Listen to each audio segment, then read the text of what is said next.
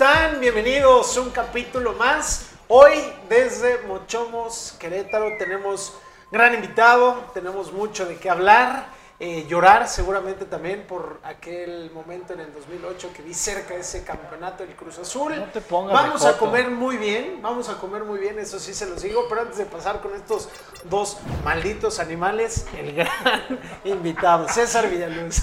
Villa, muchas gracias, cabrón, por venir. César. Ahora sí, malditos perros. Pues aquí, aquí nos puedes decir como quieras, Como tú gustes, ¿eh? Como sea, que este güey nos presenta como si fuéramos en serio la, la- la peor cosa de la vida, pero no, este güey Lo es. una Tú mierda. ya viviste con él Es una un rato. Un poquito, pero se regeneró, ¿no? La rodilla, Ah, ¿no? Es así, ¿no? Sigue batallando. Se regeneró, güey. Por eso, por eso me caen tan mal estos güeyes. Son unas calabazas, Rams. Diles algo, güey. ¿Cómo andas, César? Todo bien, todo bien, contento aquí, conociendo. ¿Ya conocías aquí qué? Un poquito, pero su ciudad apenas la estoy conociendo. ¿Qué te ha parecido? bien, bastante bien. Cuidado porque aquí pintan dedos. Sí, es lo que me han dicho. Bonita como el muñeco. Aquí, aquí pintan dedos, pero nomás a Acapulquito, güey. Nomás aquí enfrente. En Mochomos no, ¿eh? En, en Mochomos Cómo les encanta ese nos estamos frotando las manos una vez más. Gracias al buen Gara por habernos Ah. invitado. Eh, ya estuvimos aquí hace algunos meses. Que le dijiste, oye, César Villaluz. Con el hoy nuevo arquero del Toluca. Y cuando le dijimos, viene César, ¿Sí? Gara como buen cruz azulino que es, no mames, obvio, a a ese güey sí tráiganlo. Vamos a comer muy bien. Gracias, Gara, gracias, Mochomos. Echando un, un tequilito, unos vinitos seguramente al rato. Pero bueno, ¿eres de buen diente, César? Pues más o menos, más o menos. Me dijeron que veníamos acá y no comí desde ayer. Eso, eso, de eso se trata. Y, y encantado, que- Pero ¿eh? suéltate, güey, suéltate, no estás en, el, en, el- en la Tele. tele 7, güey, ahí con Espona que nos estaba persiguiendo, güey, suéltate, cabrón. Yo sé que eres un desmadroso. Me ponen nervioso las cámaras. Todos los días salen cámaras este güey. Olvídala, olvida, olvida. Esto es muy tranquilo. a, a la cámara. No, no estás tú para saberlo, ni yo para contarlo, pero seguramente lo ibas a descubrir en la plática. Este güey, todos los días, todos los días se levanta recordando ese tremendo putazo que te acomodó Cruz Alta. Tremendo. Todos los días llora, güey. Un- Todos, y, y- Güey. y cada que hemos tenido la oportunidad de cotorrear con un Cruz Azulino, con algún un güey que pasó por allá. ¿Era penal o no? Era penal. Claro que era penal. güey. Todos sabíamos Güey, que era Ya penal, lo- güey, Ya no lo has mames. platicado tú en distintas ocasiones, pero creo, creo que apenas ayer te dejó de doler semejante madrazo que te acomodaron. Casi nunca te preguntan de eso, ¿verdad? Era más grande que el negro de WhatsApp, güey, ese penal. güey. No mames. ¿Qué cosa? eh, ¿Cruz Alta? No, el penal, pendejo. Ah, ok. No mames. Casi no te preguntan de eso, César. No, casi no, apenas todavía se me está contracturando un poquito el cuello, pero ya de ahí ya. Güey, a ver, ¿se, se emocionaron ustedes en esa final? Después del gol de, de Vela, eh, el del Cata y después fue tu, la falta, ¿no, güey?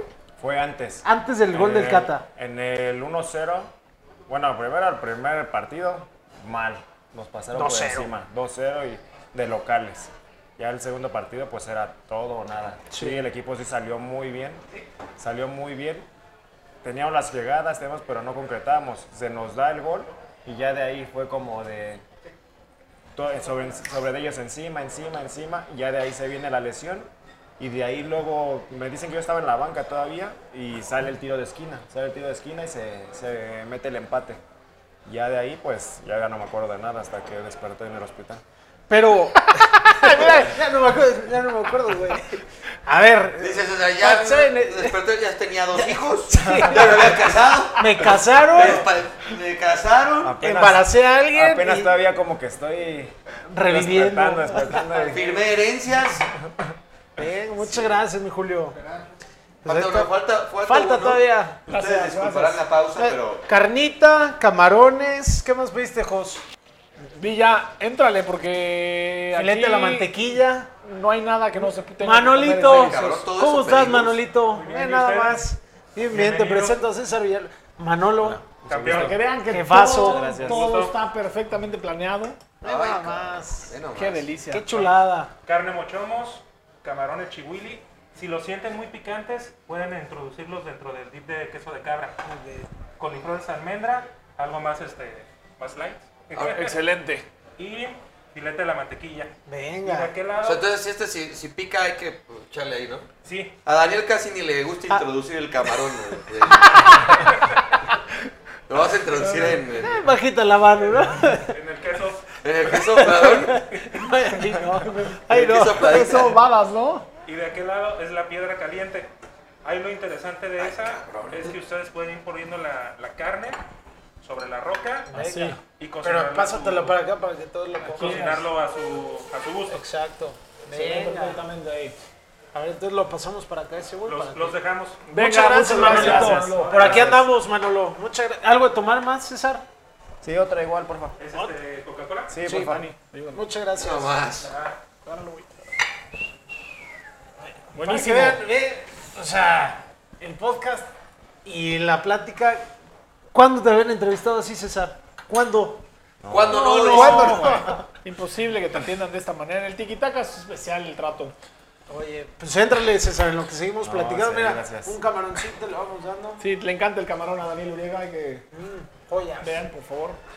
Oye, Villa, este. Sabemos perfectamente putazo, del putazo que te metió. El putazo que me diste. que te metió Cruz Alta, pero no nada más es esa parte de, de- de- de tu vida la cual te marcó durante tu carrera. Hay una parte muy eh, especial, la cual no se acuerda mucha gente, que es, tuviste una fractura de tibia y peroné, si no me equivoco, o solamente de tibia, No, puro peroné. puro peroné, causada por una mala entrada de Jesús Molina. Tú Todo en San Luis, ¿no? Está en San Luis. Todo mundo dice que a partir del putazo de Cruz Alta, ahí fue como que la de Pero Black no. debacle, pero no creo. Oye, peroné. Eh, me gustó. Peroné. cuéntanos un poco de lo que sucedió esa- en esa ocasión y todo lo que pasó después, porque Pero- tienes un largo camino. Pero es que ahí tienen que meter la parte de Cruz Azul, ¿no? Te recuperas del putazo, o sea, te- encamínanos un poquito a cómo llega esa situación en San Luis, güey. Pues pasa lo de la final. El siguiente torneo nos va mal, nos va mal, quedamos en último lugar, no calificamos, sacan a- al entrenador que era Benjamín, jugamos la Claro, Benjamín. jugamos el- la Conca Champion que llevan a a Ciboldi de interino, jugamos contra Atlante y perdemos la final de Conca Champion y es cuando Atlante va al Mundial de Club. Ya después llega Con Giancarlo Maldonado y todo ese equipo del Atlante, yo ¿no? estuve un mes fuera nada más, que estuve en observación, después ya regresé, regresé y bien, jugué tres finales más todavía después de esa. Y ya de ahí salgo a San Luis, salgo a San Luis para tener más minutos. Entonces sí, estaba teniendo más minutos, ya estaba jugando todo. Y en un partido contra América, contra América Entonces la lesión fue en Cruz Azul. en San Luis. San Luis, perdón. En San Luis, ya de ahí salgo a San Luis y en un partido contra América en San Luis se me va Remolina por atrás y me agarra, me agarra el pie. Ya la- yo, yo le estaba punteando y dije, pues ahorita entro al área y con la zurda la cruzo. Pues sí, pues no entré al área y de repente Te cruzó, pero el hueso. Sentí, sentí- Dejé la pierna ahí, Pues yo güey. con la izquierda hago así para adelantarla y la derecha la dejé plantada. Entonces él me barre, pero me tijereó. Madre y con la cadera me caí, me caí ahí con el- en el tobillo y toda la rodilla se me hizo así para adentro. Y yo dije, no, pues se me entumió toda la pierna y yo no la podía, no la podía estirar. Y por lo regular no soy un jugador que se queda tirado o que entra a la asistencia. Déjalo. Eres un paleta No izquierda, un. Que entra a la Entra asistencia. también ese. Sí, sí. O que entra a la asistencia. Entonces, pues ya como veían que no me De paraba. hacer drama, vaya. Sí, yo como que veían que no me paraba, pues decía, no, algo pasó. Y llega el doctor y le digo, me dice, ¿qué pasó? ¿Qué es? Le dije, no, pues es la rodilla. Le digo, creo que me la reventó, no la puedo estirar. Me dijo, no, cálmate, cálmate, ahorita pues la vas estirando. Y sí, ya la fui estirando y todo. Pero yo sentí que tronó en el, en el tobillo. Y pues de esas que sientes y te sobas, Sí. ¿no? Y yo le hice así y sentía una bolita. Y dije, no, pues a lo mejor es Pero el igual, golpe. güey. Es el golpe y pues se me hizo una bolita, ¿no? Tú siempre pensando. Y, ah, y pues ya llega y de repente se me quitó lo de la rodilla, pero, pero el dolor fue así intenso, intenso en, en arribita del tobillo, intenso. Y me dice el doctor, ¿qué pasó? Ya párate, apoya. Le dije, no, me duele mucho, me duele mucho el pie. Le digo, este, tengo un piquete. Dice, no, pues poco a poco voy parando. Y no se me pasaba, al contrario, iba cada vez más fuerte. Dije, no, es que sentí que me tronó. Ya cuando le dije, sentí que me tronó, ya dijo, no, ya, cambio. Pues me subieron al carrito, iba así, y el dolor era intenso. Y pues en. San Luis hay como mil escalones así. Sí. Entonces me llevaban así. En el Alfonso Lastras. Cada, cada que era un escalón, subías y a la hora de hacer así, el dolor. Y el dolor. Y me dijeron, no, se me hace que sí es fractura. Madre es fractura y todo. ¿Y ya. Jesús Molina te dijo algo? Ya después cuando volví, bueno, que regresé, ya en el Azteca, pues se me acercó y me dijo que pues, que no fue con mala intención. Pero volviste después de un año, ¿no? Ya te chingué. ¿Cuánto fue? ¿Un año? No, ahí estuve, estuve dos meses fuera, Ok. que duró, o sea, la, la operación, la recuperación era en tres meses. Y sí me pusieron muchas cosas, me mandaron la cámara hiperbárica, me ponían calcio, me inyectaban calcio directo en la pierna, lo tomaba, hacía tres sesiones al día, de, eh, me, me metían en la pierna al aro ese de magnet, magnet, magneto, Sí, no sé qué. magnetoterapia. Y ya me metían ahí, iba a la terapia, todo diario, diario. Entonces, en lugar de que fueran en tres meses, yo en dos meses ya estaba. Y ya estaba para jugar. Lo único que lo retrasó fue que mi cuerpo rechazó la placa. Entonces se me empezó a hacer fibrosis en el tendón, en el tendón de Aquiles. Y ya pues me lo quitaron, me rasparon, me cerraron y fueron 10 días en lo que duró la, los puntos y ya estaba. Cerraron la herida. Ya después de ahí, San Luis, bueno, venden a San Luis. San Luis se convierte en Jaguares y se va. Fue cuando la primera mudanza que aquí descendieron. desde Claro. Jaguares se vino para acá. San Luis se fue para Tuxtla. Apareció. Veracruz. Entonces de ahí ya se fueron para allá, pero vendieron al equipo. Entonces ya después con el tiempo, pues yo fui a Tigres, hice los estudios y todo, y me dijeron, oye, pero ¿por qué no jugaste? Ese torneo, el siguiente torneo no jugué, yo jugaba con la 20 y con mi INE. Paréntesis. ¿Con la INE? Ese- esa parte de Tigres, ¿qué pasó en Tigres? Porque yo sé que tuviste un precontrato o algo con Tigres. Después de la fractura, te compran o algo así por allá. ¿Y qué pasó? Nadie sabe que, que- o poca gente sabe que Villaluz estuvo en, ¿En Tigres? si- siendo parte de Tigres. Cuando me fracturan, pues, todavía no terminaba el, el torneo, faltaban como, iba como a medio torneo. Y el doctor me dice, oye, este, pues Tigres te quiere. Y dije, pues si estoy fracturado, ¿cómo? No, no importa, te quiere así. Y dije, O sea, Tigres sí sabía. Ajá, y pues sí, sí, pues ellos estaban al Claro. tanto del torneo y me dijo, te quiere, y dice, dile a tus representantes, yo le dije y todo, dijo, sí, sí es real, si te quieren y todo, este, quieren hacer un intercambio, y lo único, pues es la condición es que tú te recuperes en San Luis y ya el siguiente torneo te presentes con, con Tigres, dije, ah, bueno, entonces el problema fue que el siguiente torneo yo no juego, yo no juego en primera, y es cuando cambian el, el equipo de sede, venden al equipo y todo, y cuando yo voy a hacer los estudios, me dicen, oye, ¿por qué no jugaste? Y dije, pues no sé, pues yo no le puedo decir al entrenador que me meta, ¿no? Jugaba con la 20. Entonces me dijo, no, pero en la 20 no son los mismos golpes, no es lo mismo. Le dije, pues yo jugué. Pues ya, yo no, ya no dependo de si me meten o no. Claro, es el técnico o el que me mete. Claro. Y a mí, o sea, yo fui, fui un día a hacer los, los exámenes médicos. Me llamaron un día que según tampoco fue- era, era como, como bueno para Tigres, o sea, no, era, no venía como en el reglamento. A mí me mandaron, todavía estaba el torneo y me mandaron llamar. Entonces, los, unos, unos estudios médicos duran que nada más vas a la banda, corres, exámenes médicos y por ahí de fuerza y ya. va. Un chiste. A las 6 y a las 12 o 11 ya estás fuera. Sí. Yo llegué desde las 6, corrí, fuerza, este, de sangre, con el psicólogo, radiografías, resonancias. Eran las 11 de la noche y yo iba terminando y me mandaron a, con el jefe de, de los servicios médicos. Todavía el chofer. Salas. Todavía el chofer me dice, oye, ¿qué onda contigo? Dice, pues si por lo regular nada más vienen, corren y se van. Entonces ya fuimos allá y dice, no, es que en la radiografía salió un puntito negro, dice, en tu fractura.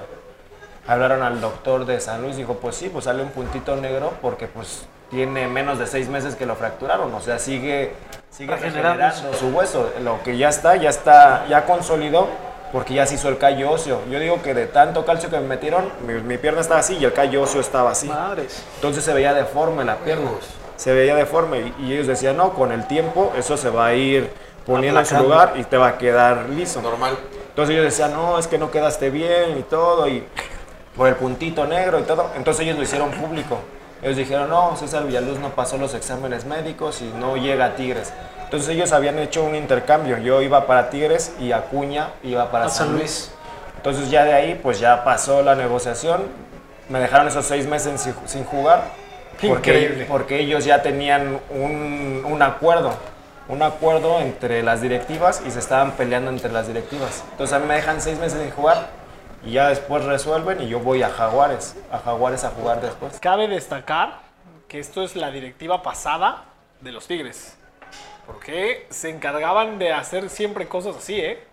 A ver, hemos escuchado muchísimas veces cosas de, de- de- de- lo que sucedía antes de esta nueva directiva que hoy en día me parece que lo están haciendo de la mejor manera.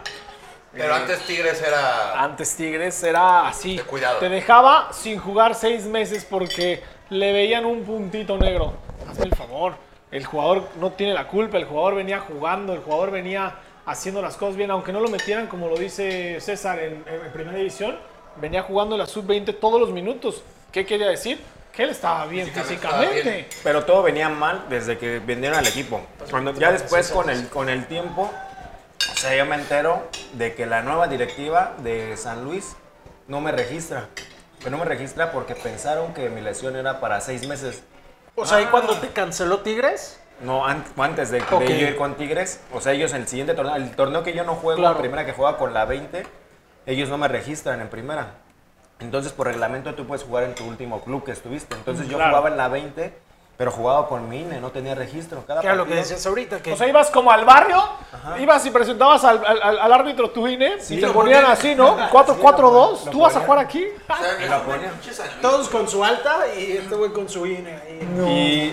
Y, y ya de ahí, pues, no jugaba y todo, y porque no me registraron. Entonces yo, ya cuando pasó todo, pues, no me Increíble. registran y, y por eso se les cae la negociación a San Luis, porque no jugué. O sea, si ellos sabían y como directiva le dicen, ponlo a jugar para que lo vean, aunque sea uno o dos partidos, se les concreta la ¿Qué negociación. directiva estaba en ese momento? Los Chargoy.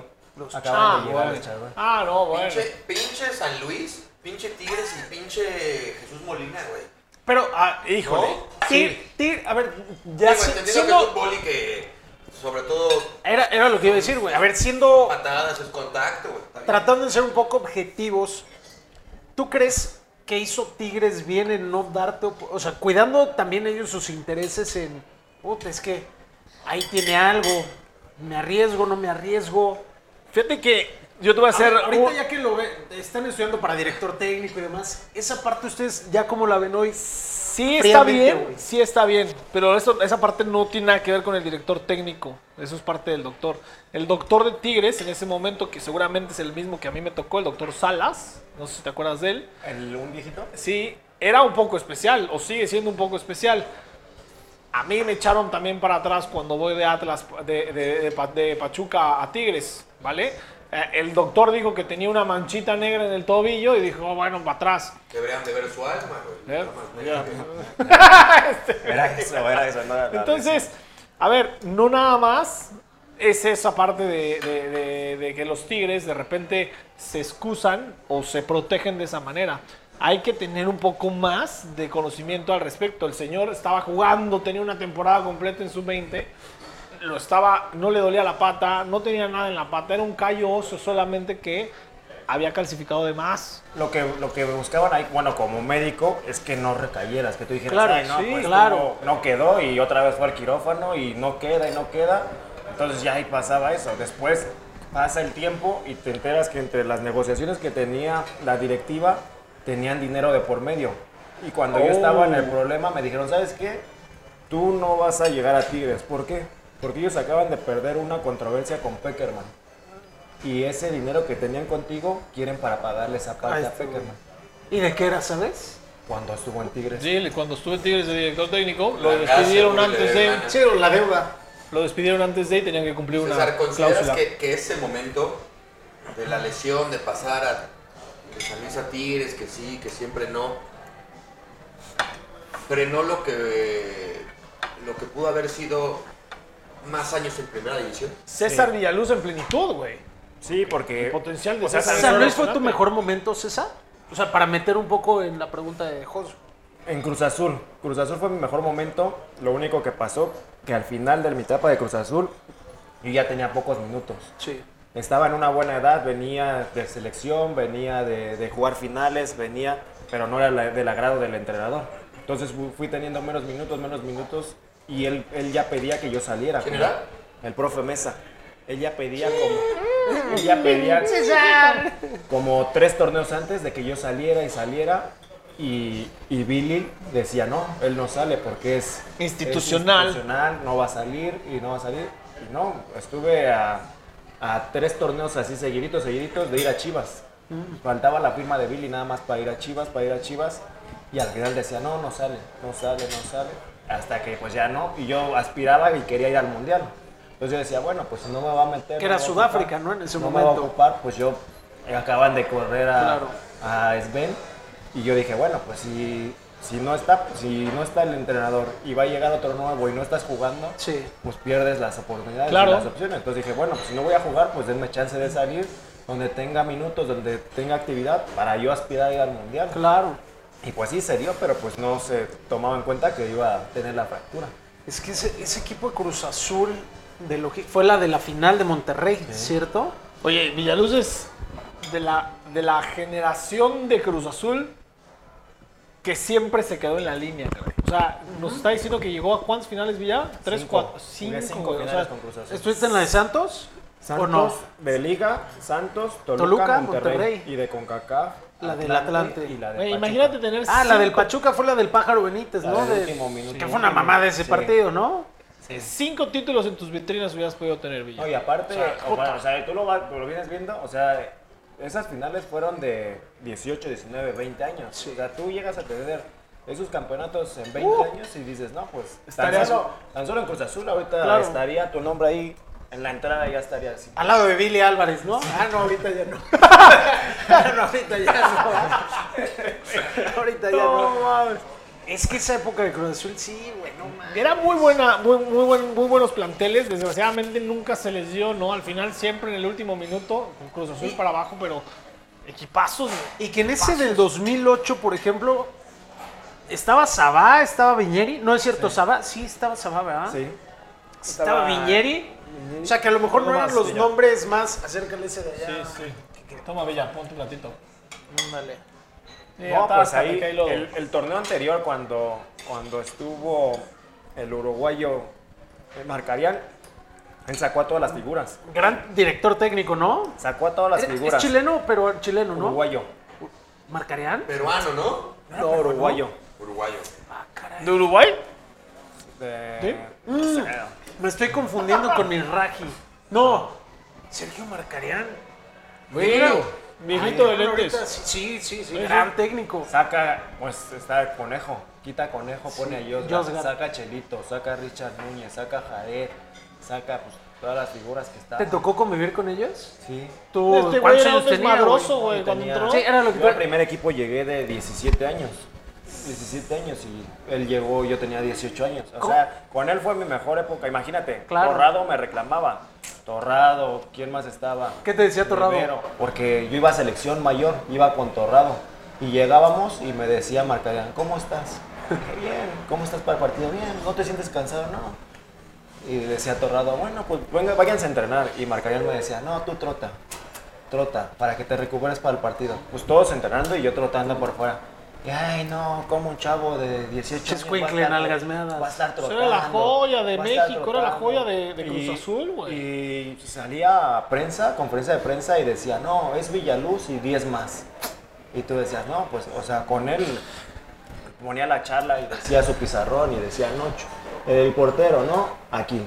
El central, aquí. Acá. Villaluz, acá. Tú, acá. Haz lo que quieras. Muévete por donde quieras. Tú haz lo que quieras. Si quieres ir por derecha, por izquierda, al centro.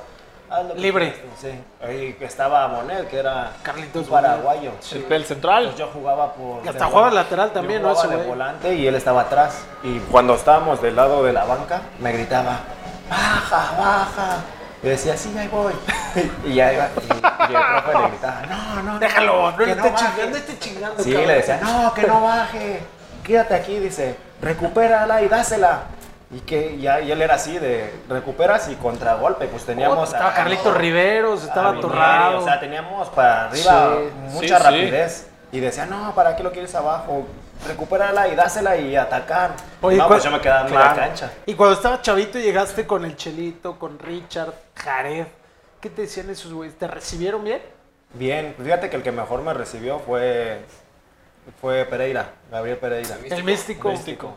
Ah, también llegué. joya de jugador, Yo llegué y él me recibió, me llevaba, íbamos a Estados Unidos y, y me jalaba y íbamos y me invitaba a su casa, a la fiesta de sus niños. Yo creo que decía, no, este es un niño, ¿no? Para que se En el hotel Vente conmigo". César. Sí, o sea, me jaló. Bien. Vente, Me arropó muy bien y todo, me trató muy bien y torrado y todo. Chelito bien, pero él estaba como en lo suyo, él era así de... Él iba a entrenar y... Es introvertido, ¿no? El chelito. Sí, de repente bien, de repente hablaba, de repente era más serio, pero en la cancha de repente salía y se llevaba a todos, ¿no? Oye, yo sí voy a defender esa parte de que el técnico le daba esa, esa libertad a, a César, a Villaluz, de, de- de- de poderse quedar arriba. Yo lo conozco hace muchos años y tenía un talento único. No por nada, lo dejaban hacer esas cosas a esa edad y lo veían con una capacidad diferente en su equipo. Campeón del mundo, no se nos- que no se nos olvide que es campeón del mundo. A eso iba. Tres, cuatro goles, si no me equivoco, en el Mundial. Le metes gol a Holanda. Un pinche gol que se la quites allá fuera del área, un gol que no mames. A ver, todos los que estábamos en esa selección, nos dio para arriba. A ver, fue, fue un momento único. Le metes gol a, A Uruguay. a Uruguay. Dos entonces en total, tres. Uno a Uruguay y dos a Holanda. Dos a Holanda. ¿Tú banqueaste a Quique? No, él era delantero. Yo lo jugaba. Ese güey también Sí, era te delantero. Sí, sí me ¿Quién- banqueó, ¿Quién no güey. banqueaba a Quique? ¿Cuál- ¿Quién no banqueaba a Quique, güey? Un tal Carlos Vela, güey. un tal Carlos Vela que ahora juega en... Ni le gusta el fútbol, No güey. le gusta el fútbol, güey. Eso que le Lo hace de cotorreo, güey. Oye, coraje que te banquee a alguien que ni le gusta, ¿verdad, güey? pero, pero yo sí voy a, a- a- A defender. a defender esa parte, porque, a ver, César venía de un mundial único, que seguramente nos puedes platicar algo de las ofertas que tuviste después, porque Después tuviste, del Mundial. tuviste ofertas para salir de México y ¿qué hubo después? ¿Por qué no te dejaron ir? Pues pasó lo mismo. Después de ahí, a mí por medio de Torrado se me acercan. Ves que antes, no sé si en América iban los Mini Cooper con el Red Bull. Ah, sí, sí, sí. Iba el Red Bull y todo porque Red Bull estaba llegando como a México. Entonces me llega Torrado y me dice, oye, hay un muchacho que es mi amigo y todo de Red Bull. Este, te quiere contactar porque acaban de comprar un equipo en Europa. Y dije, ah, pues sí, pues si quieres. Entonces ya me contactó, le pasé a el número de mi representante y acaban de comprar un equipo en Austria. Entonces, el Leipzig igual así, ¿puede ser? Leipzig. no Leipzig. me acuerdo. Eso es Ale- en Alemania, ¿no? Ajá. Me acuerdo del nombre, ya ves que están fáciles, ¿no? Entonces ya todo lo hicieron por medio de Red Bull México. Ok. Y Fuimos a las, íbamos a las oficinas aquí en México y todo.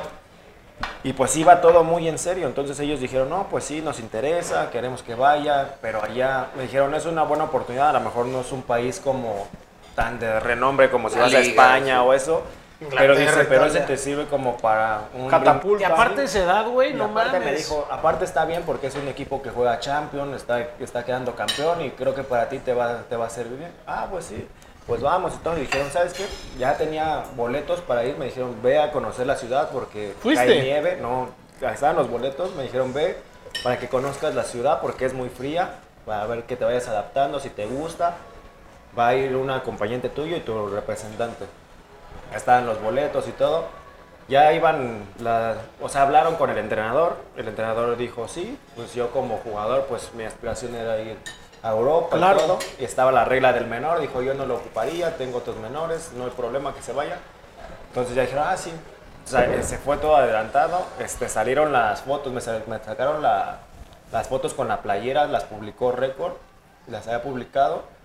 Y ya cuando estaba todo, Billy dijo que no, ¿Cómo crees? que no, que yo no podía salir, que era, Es una institución. que era institucional y que era el, el jugador que iba a cumplir los minutos del menor.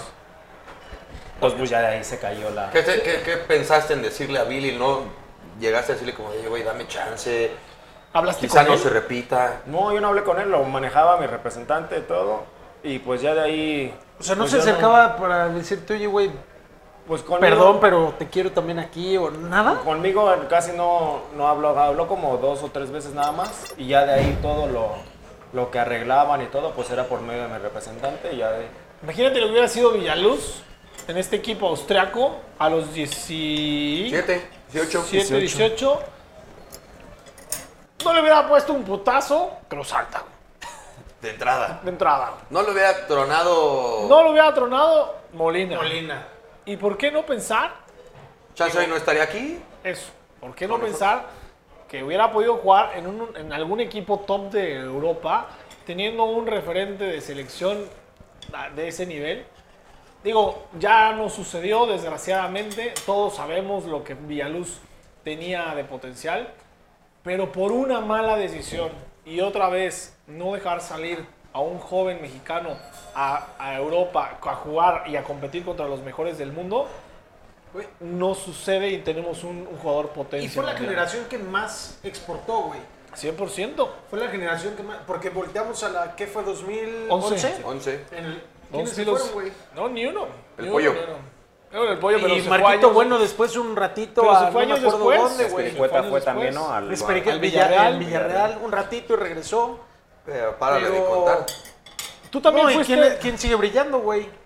De ahí quién brilló, nadie. tú también fuiste a España, ¿no, Villa?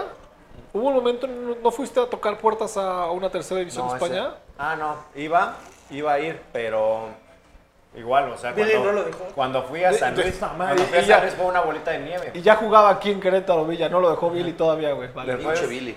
Después de que voy a San Luis ya fue esa bolita de nieve, iba, me sale esa opción, salgo de San Luis, de, de Celaya ya. Entonces cerraron ya todas las opciones aquí en México. Repentinamente, después de lo que pasó con Tigres, empezaron a cerrar todas, todas, hasta que fui a ascenso, dos años en ascenso y se cerró todo. Y me sale esa opción de ir a, de ir a España, a una tercera, ¿Salamanca? a Cacereño, Polideportivo Cacereño. Y pues ya estaba todo, acaban de comprar el equipo, me mandaron a hacer los trámites de la visa de trabajo y todo. Ya cuando sale, se cierra- no salió rápido la visa de trabajo y Oh, se cerraron, los, se cerraron los registros. O sea, ya estaba, ya estaba para ir, pero yo si iba, tenía que regresar para ir con la visa de trabajo, no podía. Claro, quedarte. Entonces me dijeron, no, pues espérate. Pues ya cuando salió, se cerraron y ya por eso termino en Guatemala. Voy a Guatemala. Ya después de que se cerró allá, pues ¿Qué? Guatemala siempre va como desfasado. Sí. Entonces era la opción de ir y seguir activo. ¿Qué pasa, ¿Qué pasa por tu mente cuando, o, o cómo se da que es- estando acostumbrado a un cierto nivel aquí en México, que estuviste a nada de volverte a, al extranjero, te marca tu repre, te buscan, te dicen, oye, está una oferta de Guatemala, ¿cómo, cómo se da que llegues a Guatemala? ¿Y qué pasa por tu mente sobre todo? Pues ya estaba, o sea, ya se cierra. Me dicen, ¿sabes qué? Pues ya se cerró, ya no va a haber chance. Pues de aquí a que termine el torneo. Bueno, pues ya estaba, ya me había hecho la idea, ¿no? Que tenía que esperar. De repente me hablan, oye, ¿no te interesa ir a Guatemala? Pues que te sirva para que sigas activo. Los sueldos son más bajos, pues ya ahí para que nada más verlo como, como que vas a seguir activo y para que te salga otra opción o poder saltar a otro país o eso. Y dije, bueno, pues ya prácticamente yo no lo veía por lo económico, yo lo veía por, por seguir activo. Entonces, pues ibas a Guatemala y todo. Y pues ya decía, bueno, pues sí, vengo a Guatemala, pero pues tengo que aspirar a... Yo le apuntaba a Regresar, güey, claro. A México, ¿no? A regresar a México. Y pues en Guatemala, pues hasta eso me fue bien, me fue bastante bien. La afición Te Me- convertiste me en ídolo mucho. en el equipo donde jugaste. Sí, la afición me quería mucho y todo. Jugamos dos finales también, las dos las perdí también. ¡Ah, madre, César! No te digo, güey. Córtale, Rams. Eso es Córtale. Cruz Azul. Y ya, y ya de ahí querían que me quedara, pero se vino lo de la pandemia, se cortó y es cuando yo regreso y regreso a México, regreso a expansión con Cancún.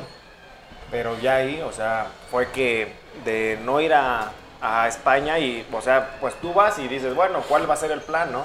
Bueno, voy a una tercera, la idea es ascender y la otra idea es que pues tú te vayas abriendo camino, ¿no? O sea, Que alguien me vea. Exacto, que puedas escalar, que ¿Qué puedas edad tenías ahí, Villa? Como 28. Todavía estabas joven, todavía estaba bien para, para poder Oye, recuperar su si, nivel. si no es indiscreción, más o menos en cuánto anda un sueldo en la Liga de Guatemala. Que sí, no esté chingando, sí es indiscreción. No, no, no digo de él, sino cu- cuánto gana un futbolista en Guatemala, más o menos, porque Claro. No, no, no, no no, se compara con lo que hay en la Liga. Pues se supone que cuando yo estuve ahí, o sea, había como, hay como un tabulador que decían. O sea, que el que más gana, el que más puede ganar, que juega en los rojos o en los cremas, que era como 12 mil dólares. ¿Y tú eres crema? No, yo era en San Pedro. No, estaba muy, así, 12.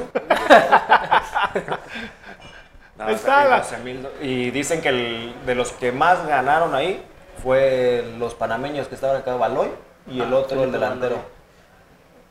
El, Las Pérez. el Las Pérez. Que ellos estaban en los rojos. Y, también llegó otro en Toluca. que ellos llegaron a ganar 20 mil dólares. Bien. Pero porque iban al mundial. Y se supone que cuando vas al mundial, la Sube. FIFA le da dinero Ah. al club.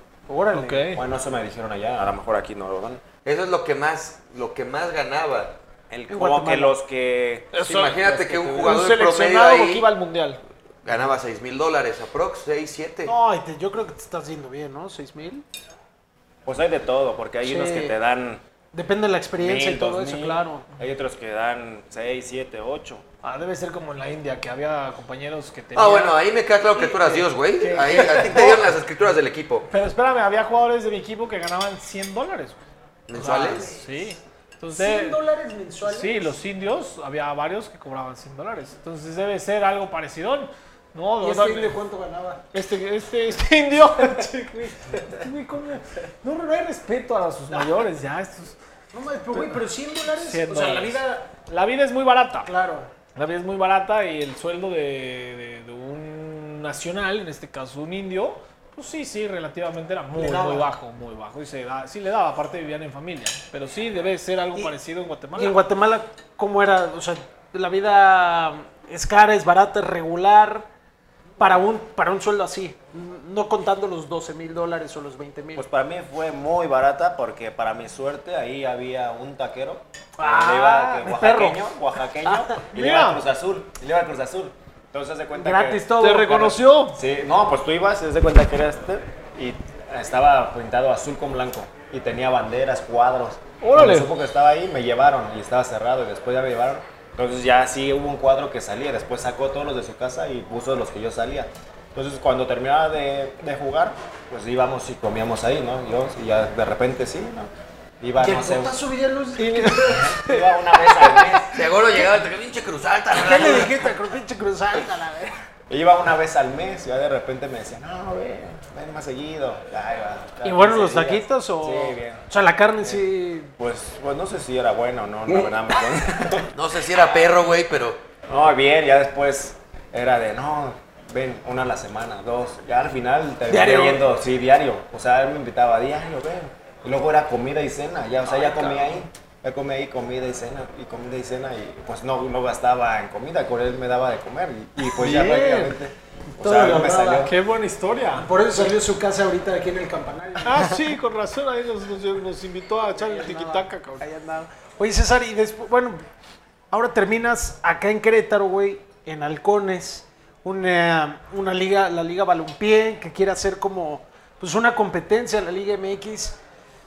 ¿Cómo ha sido este proceso, güey, de buscar, buscar, buscar, que no se abran las puertas en donde a lo mejor tú quisieras, pero que otros clubes reconocen tu trayectoria, el nombre, tu calidad, y, y pues ahora estás en, en este lado del fútbol? Pues primero acepté la invitación porque ya estaba más cerca acá de mi mamá, de mi familia y por todo lo que veníamos pasando, pues yo dije, bueno, pues es un momento de estar un poco más cerca de ellos, ¿no? Entonces dije, bueno, pues me queda bien, me queda bien la otra que pues tú decías, bueno, pues tú vas y juegas partidos de exhibición o, te invitan a un- algún evento y todo y, y dices, bueno, pues, pues si hago lo que me gusta y lo hago ahí, ahorita que tengo esta oportunidad, vas a estar entrenando, como tú lo dices, eso que te traten bien, que te reconozcan, pues al final como futbolista es lo que te hace sentir bien, lo que te llena, lo que te hace estar como activo todavía, ¿no? Tú dices, bueno, pues, pues me tratan bien, me siento bien, entonces es una buena opción, estás entrenando, por ahí te puede salir alguna otra opción, o, o no aquí, en el extranjero, o como sea, pero pues es- vas a estar preparado, ¿no? Claro. Entonces, pues sigue, sigue, sigues activo. Y pues la otra, pues ya estando aquí, pues la verdad que, que sí, se han dado las cosas bien, me han tratado bien, el equipo ha sido competitivo. Sí, es una liga que, que va empezando, pero pues creo que este ha sido el torneo que, que más estabilidad ha tenido. Y también pues no, no lo puedes tomar como competirle a la Liga MX, ¿no? Porque tantos años, ¿cuántos años le costó a la Liga MX estar como está ahorita, ¿no? Y cualquier proyecto, ¿no? Ninguno nace Ahorita siendo estos van exitoso. así, tienen que empezar y Menos el tiquitaca, que el tiquitaca va arriba Ah, en China, ¿eh? Sí, con el queque y sus mamadas más. Pero ojalá que, que pueda agarrar fuerza y que, porque esto pues no nada más va a ser para mí, ¿no? Sino para todos nuestros compañeros que por ahí pueden, pueden quedar sin equipo, que sea una opción acá, ¿no? Que tengan otros 18 o 20 equipos, pues ya Claro. son 20 oportunidades más que puedes estar. Como, eh, por favor. César, de- haciendo un, no un paréntesis, pero interpretando que estás utilizando esta oportunidad para seguir compitiendo, para seguir estando bien físicamente. Si te pregunto dónde te ves en dos años, ¿dónde te verías? No me digas que no, ya veremos. eh, Así, como si te lo estuviera pre- preguntando, güey, así en la peda, ¿dónde te ves en dos años? Pues ¿Qué en, te gustaría hacer? pues en dos años ¿Vas a cumplir 34? voy a cumplir 34. Ahorita Porque en julio. pa- en 30 y- a los 35 años todavía traes cuerda. Y si ahorita te logras mantener, pues, ¿por qué no pensar en, que Un César Puebla. re- regrese a, a una liga o a un alto nivel de competencia? ¿Dónde te verías en dos años? Pues o sea, aquí esa es la idea. O sea, cuando yo vine acá, esa era la idea de estar activo para poder aspirar a una mejor liga o, a un equipo mejor, ¿no? Yo creo que ahorita eso se le apunta. O sea, no te puedo decir si la Liga MX, porque pues no sé también si se puede abrir la oportunidad en la Liga MX, pero por ejemplo en Guatemala me estuvieron hablando para regresar, a lo mejor por algunas cosas no, no se dio o, no, no acepté, pero sí, como tú lo dices, en dos años pues uno lo ve y todavía es bueno, pues puedes estar bien cuidado y preparándote unos cuatro o cinco años más, pero estar en una liga más competitiva o que, o que te estés mejor, ¿no? Yo creo que como futbolista pues siempre vas a aspirar a, a tener cosas mejores, cosas mejores y pues esa es la idea ahorita. Si no se puede ahorita en este torneo que viene, pues seguirle y, y buscarle al otro, pero, pero sí terminar, yo creo que también tenemos que ser conscientes que ya vamos en la recta, ¿no? Ya vamos en la recta final, pero uno quisiera terminar de la mejor manera, ¿no? Siendo en un equipo competitivo o una liga competitiva para, para quitarse esa espinita, ¿no? Que no digas, porque tú como futbolista pues te autoanalizas y ves y dices, bueno, pero pues qué hice mal, qué hice bien. Y yo entre lo que anal- eh, he analizado digo, bueno, pero pues yo siento que hice las cosas bien y aquí pues yo siento que, que no, fue, no fue tanto por mí, ¿no? Sino fue externo a lo que no me dejó seguir, Claro. seguir Eso en es muy primera. importante. Pero tuviste muy mala suerte, güey. Eso es, yo creo que va más por ahí porque Aquí calidad- está sentado otro señor que no lo digo porque esté aquí. Pudo haber sido otra historia si las lesiones.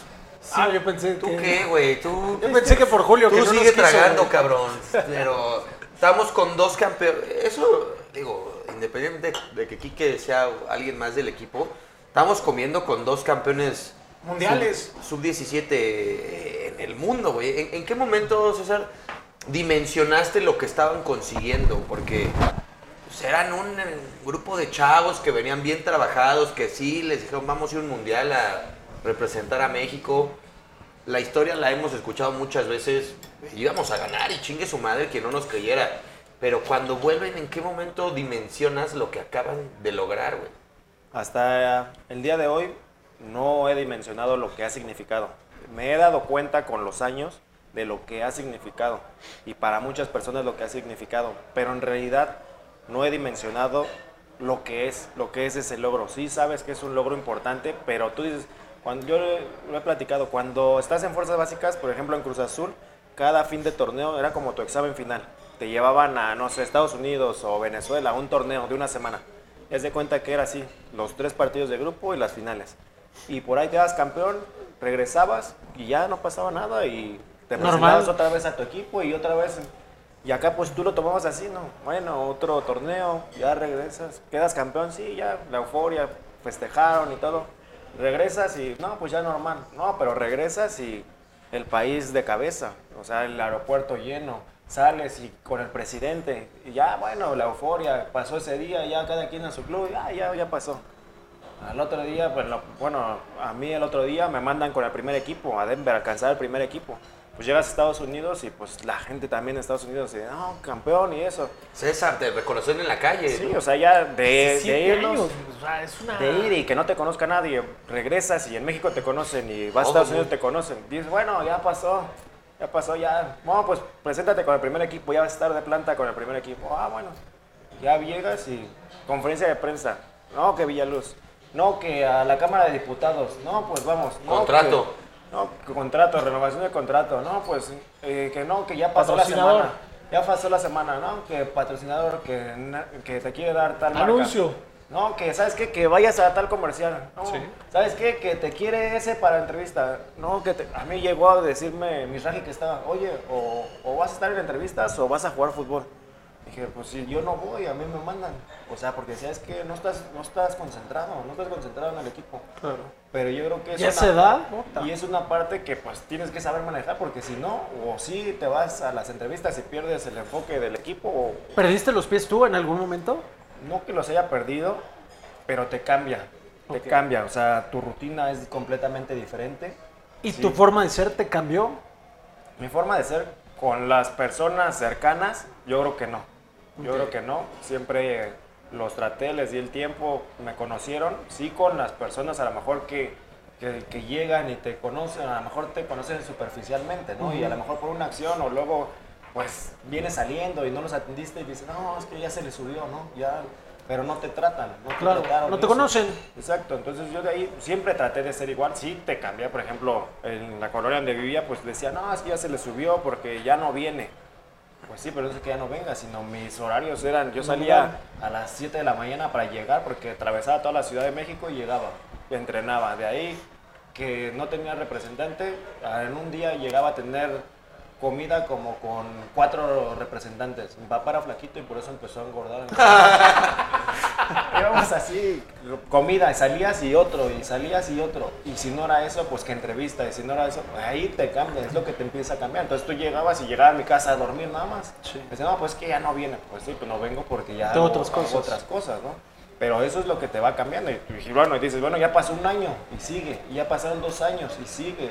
Y o sea, y hasta el momento, pues, pues te siguen recordando todavía. Y, y- chingón también, ¿no? pues sí, es algo bueno y algo bonito porque pues, pues estuviste en esa, en esa historia del Eh, fútbol. es algo por lo que se trabaja día a día, por lo cual tú como jugador de fútbol, pensando en que tu éxito o tu trabajo te va a llevar al éxito más bien, llegas a conseguir lo que está platicando Villaluz. Villaluz en ese momento era, yo lo voy a tener que decir tal cual, era el dios de México junto con Vela, junto con Giovanni.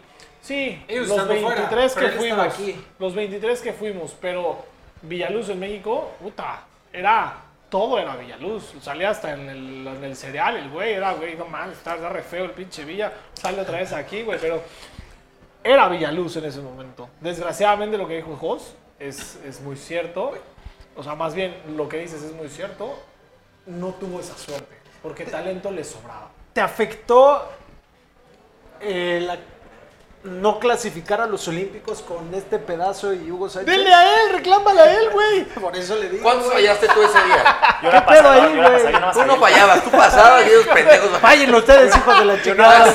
nada más fallé el penal, pero la verdad que fue, fue paradón, paradón del portero. Escúchame esto, por favor, dile a esa cámara qué sucedió al otro día. Eh, no, ¿cómo, ¿cómo fue cuando tiró la- el, el penal Landín? ¿Te acuerdas? En el primer partido. ¿Te acuerdas qué pero nos fue dijo? Fue en Toluca. No, no, fue contra Canadá en el primer partido. En el prim- porque en Toluca tiró Edgar, ¿no? ¿Qué nos No, dijo no. Hugo? Es, es que, o sea, Hugo también era yo y... Yo. Y yo. Y luego Hugo. No, o sea, con Hugo era que yo era el, el, Ah, ok. el de los penales. Ah. Sea, me dijo, no, chaval, tú tira los penales. Ah, sí, Así como yo. en- profe. Real. Y, y no, pues en la, está el partido y meten penal. Y pues Landín, siendo delantero, Landín ya jugaba en primera y todo, me dice, oye, yo lo tiro. Pues sí, pues tíralo, ¿no? Sí, tíralo, lo tira gol. A huevo, todos festejamos, güey, pues, Y gol. llegamos al vestidor. No, ¿quién iba a tirar el penal? No, pues, pues, no, pues le dije que o se sintió con confianza, pues, pues dije, pues sí, tíralo. No, no, no. Yo dije que tú lo tiraras, lo tiras.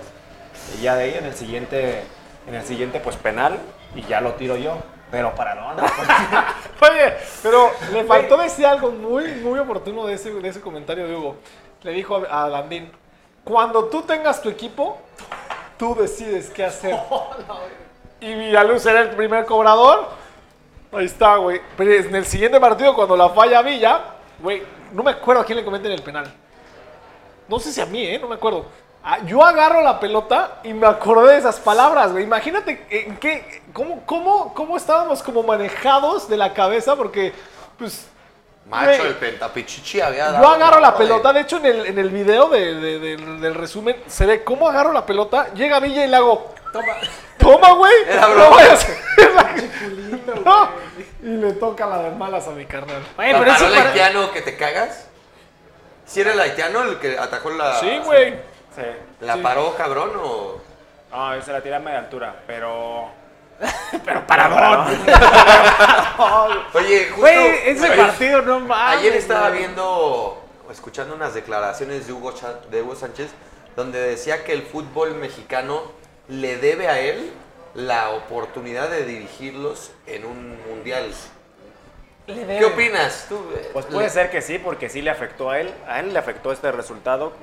Por eso, porque de ahí lo sacaron. Estuvo como uno o dos partidos más de preparación. y Pero a cualquier técnico le hubiera afectado, güey.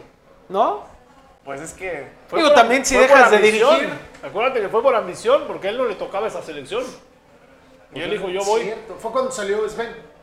Oh, no, es cierto, fue primero antes. salió él y luego Ajá, llega. Sven se Goran. queda Chucho de interino. Sí. Se queda Chucho Ajá. Sereno. Queda Chucho de interino y luego llega Sven. Sven Goran Eriksson, sí. Pero fue así. A él no le tocaba esa selección. A él le tocaba la mayor, no la sub-23. Y dijo, yo voy. Y entrenó a la Porque era la sub-23. gloria para él, ¿verdad? Digo, no, No, es, no es algo malo, qué chingón, él quería trabajar para toda la selección, para todas las selecciones, pero desgraciadamente, Qué come solo, ¿eh? Qué bárbaro. desgraciadamente no le tocaba y la cajeteamos, pues sí, la cajeteamos. ¿Quién fue el que más se mamó en ese partido contra Haití? Fernández. ¿Y por qué Lanín, Enríquez queda? ¿Y por qué Enríquez queda, güey? Es que no sé, no tengo el- la estadística para ver quién falló más, pero. ¿No, no has visto el resumen de vez Sí, sí lo he visto, pero o sea, no Vamos sé a buscar. Cuántas, cuántas falló cada quien. No, no. Pero, o sea, el partido sí estaba muy fácil. O sea, era de, de interescuadras, de jugadas de triangulación, llega a salir al final. Sí. y gol. Pero también yo creo que la presión nos empezó a comer que decidimos mal. Había veces que llevamos contra el portero y la queríamos definir en lugar de. Así hubo tocársela. como tres, eh, creo. De, de FIFA. ¿Consideras que entonces fue presión? Yo digo que ¿No sí, crees? a la hora de a la hora de definir. ¿No crees que fue algo ¿Cuántos más goles como les faltaron? psicológico? Como dos o tres, ¿no? ¿Les faltaron? ¿Dos? No, ¿Uno? uno, Uno, uno porque cierto. nos metieron gol. Sí, sí, Si sí, no, sí. O sea, nosotros íbamos en el partido. Por el 5-0. En el partido anterior golearon a, goleó Guatemala, no sé, pero, o sea, todo es tiro de esquina. A Canadá. Todos iban allá y la tiraba al segundo poste y gol. No. Se veía, ¿eh? Como que estaba arregladón. Y no, pues Hugo dice, no, pues sí lo podemos lograr, necesitamos cinco goles. Si ganamos este, Yo en el Madrid. si ya este- ganamos este, ya, ya estamos del otro lado, ya anímicamente nadie nos para. Sí, pues sí metimos cinco goles, pero, Pero nos metieron uno. No nos dijo que teníamos que evitar que nos metieran, güey. Oye, César, ahorita hablabas de los partidos de exhibición. En un capítulo con Quique nos platicaba de oportunidades que le han tocado en su carrera y en su vida. Date, es más Eso es carne. Pásenle una tortillita, güey, para que sea un Che. Daniel se chingó toda la carne, güey. No, mames, No, ahí hay. güey. Nada más No, hay que que ya no ponerla. está Ya caliente. no está caliente, pero ahorita lo arreglamos. Ahorita lo Ah, arreglamos. De que le tocó conocer a Messi, a Riquelme, a... Di- A ti que es queda puñeta, siempre me tienes que mencionar, güey. No, tú, Tú los tú, tú. conociste, te digo que estás bien puñetas, güey. No, que, va- que le vas a preguntar a él. No, pero ¿a ti te tocó algo en tu vida así, algo que te marcara de momentos chingones como esos? Pues así de, de conocer, pues nada más era de, pues bueno, cuando estaba Chucho, jugamos y jugamos contra Argentina y estaba Messi. Estaba Messi, por ejemplo, nosotros ganamos el torneo de la Nike y estaba y fue ahí a, la inauguración, fuimos como al mundialito y estaba Ronaldo. Ronaldo, pero pues en ese momento pues tú estás chavo y tú los ves, pues son jugadores de primer mundo, ¿no? Tú dices, ah, no, pues Ronaldo y todo. Sí, sí te marcan y es motivacional y todo, pero pues así no me tocó tanto de convivir así como con ellos de, ah, no, pues lo conozco, me saludó, sino nada más era, era de lejos. ¿O alguna anécdota de las que te acuerdes de selección de sub-17, sub-20, de la 23 misma, de, la de los, de los Panamericanos Preolímpicos? Hay, hay muchas, seguramente que tú te acuerdas. De cuando jalaban aquí que de la mesa solito, güey, vente. un chavito. Era, era, era el mejor, güey. ahí. Quique estaba ahí, él amenizaba todas las mesas. Oh. A ver, de ese grupo tenía un nombre, güey. De ese grupo era. A ver, todos venían. A- todos se nos acercaban a que les dijéramos un chiste y alegrar el. el- No, sí, son los mismos chistes que contaste el otro día con el Torito Silva, no los este güey tiene peores, güey. No, pero, o sea, sí era una, una mesa muy divertida porque, o sea, luego no podías ni comer. O sea, te estabas riendo, riendo Y pues con su risa de este que se priva. Estaba así, se ponía rojo y de repente se le empezaba a marcar la vena. Sus pinches chinos, güey. ¿Así? Y no, pues todos, todos se vol- volteaban nada más. Y casi ay, no tiene frente el cabrón, güey. Todos volteaban. Casajeo, güey. "Ay, ¿Quieres venir a la mesa? Jálate tu silla, no hay problema, ¿no? Kika así hasta el otro lado, riéndose solito. No, pero estábamos en una mesa y todos se querían acercar. Por eso les decíamos, vénganse, acérquense. O sea, ustedes están todos aburridos, vénganse para acá. Sí, pero muy divertida, muy divertida la mesa. Yo creo que la, pues la anécdota esa, la de Espona, ¿no? De la mesa. La de su tablita.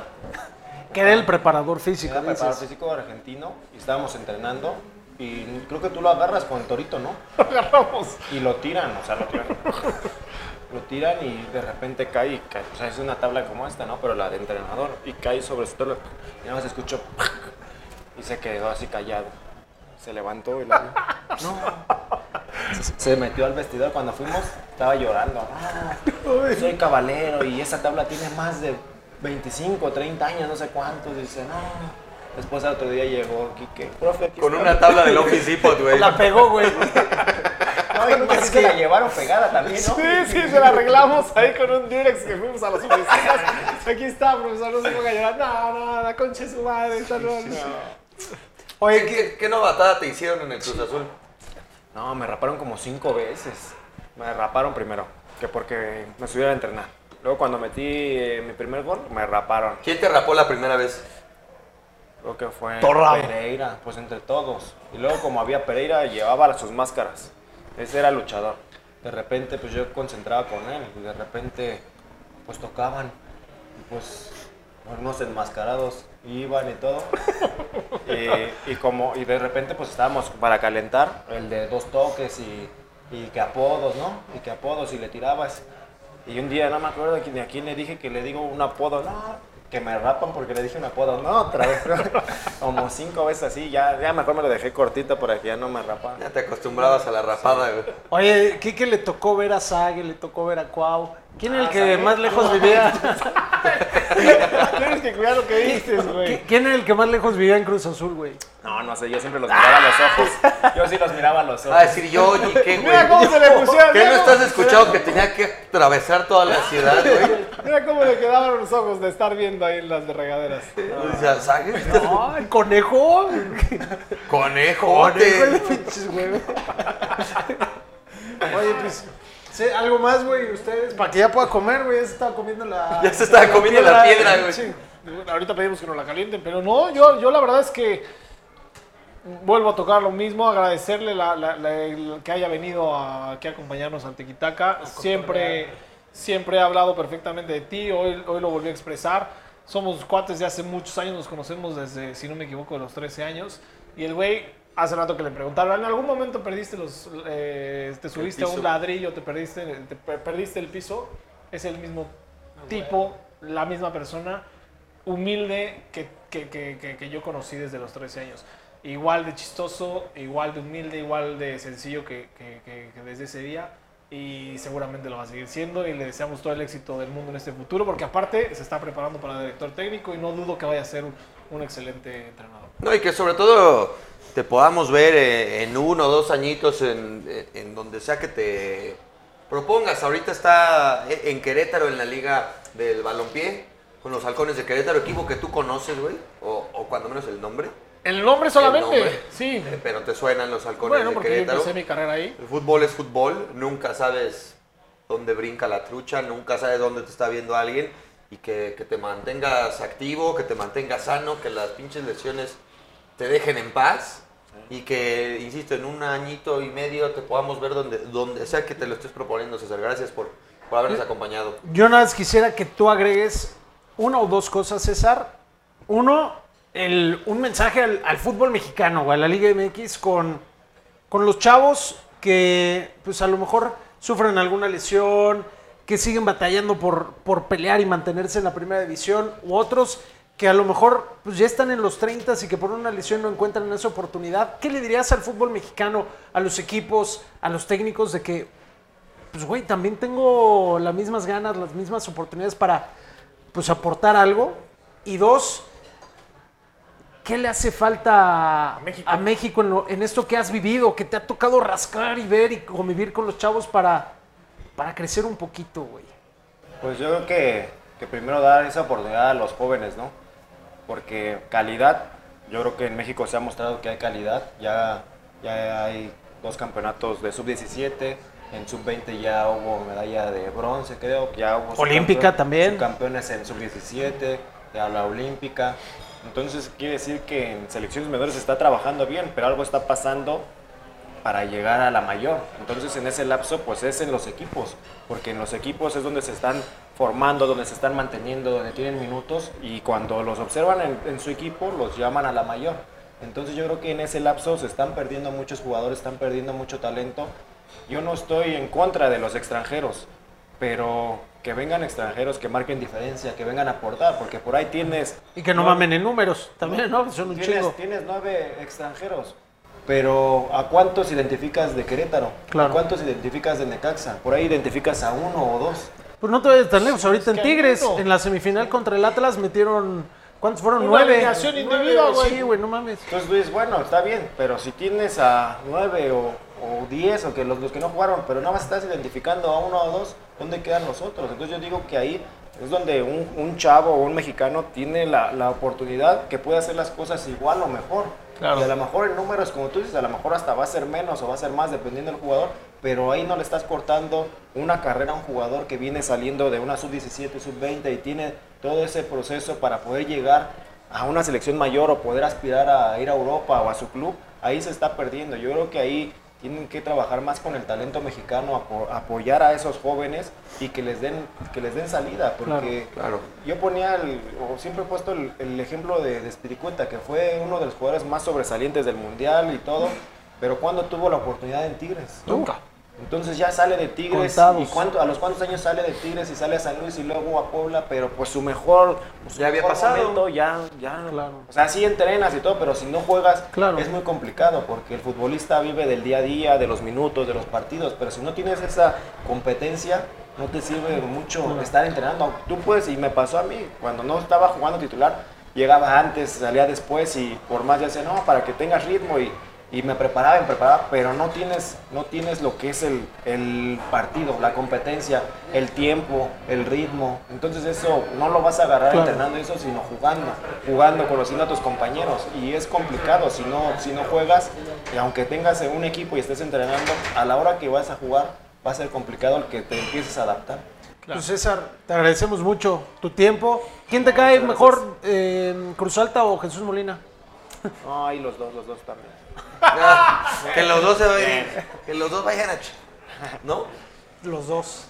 César, nuevamente, muchas gracias, güey. Gracias, Villa. Ahora sí, ya vamos a calentar esa agradece, piedrita. Sí, muchas gracias. Gracias. Tiquitacas, por 81, muchas gracias, mi Rams, aquí andamos al tiro, mochomos, muchas joyas, gracias. joya todo. Creo que, creo que se vio que todo está muy bueno, ¿verdad? Porque Pa- para cuando Mochomos. anden, cuando anden aquí en, en Querétaro, en Monterrey, en León. Aguascalientes también está, vamos a ir para allá probablemente. Probablemente ahí nos veamos. No se van a arrepentir. Tiquitacas, nos vemos en la próxima, ya saben, compartan, miéntenos la madre, sigan chingando a Marco Antonio de Regil y por aquí nos vemos.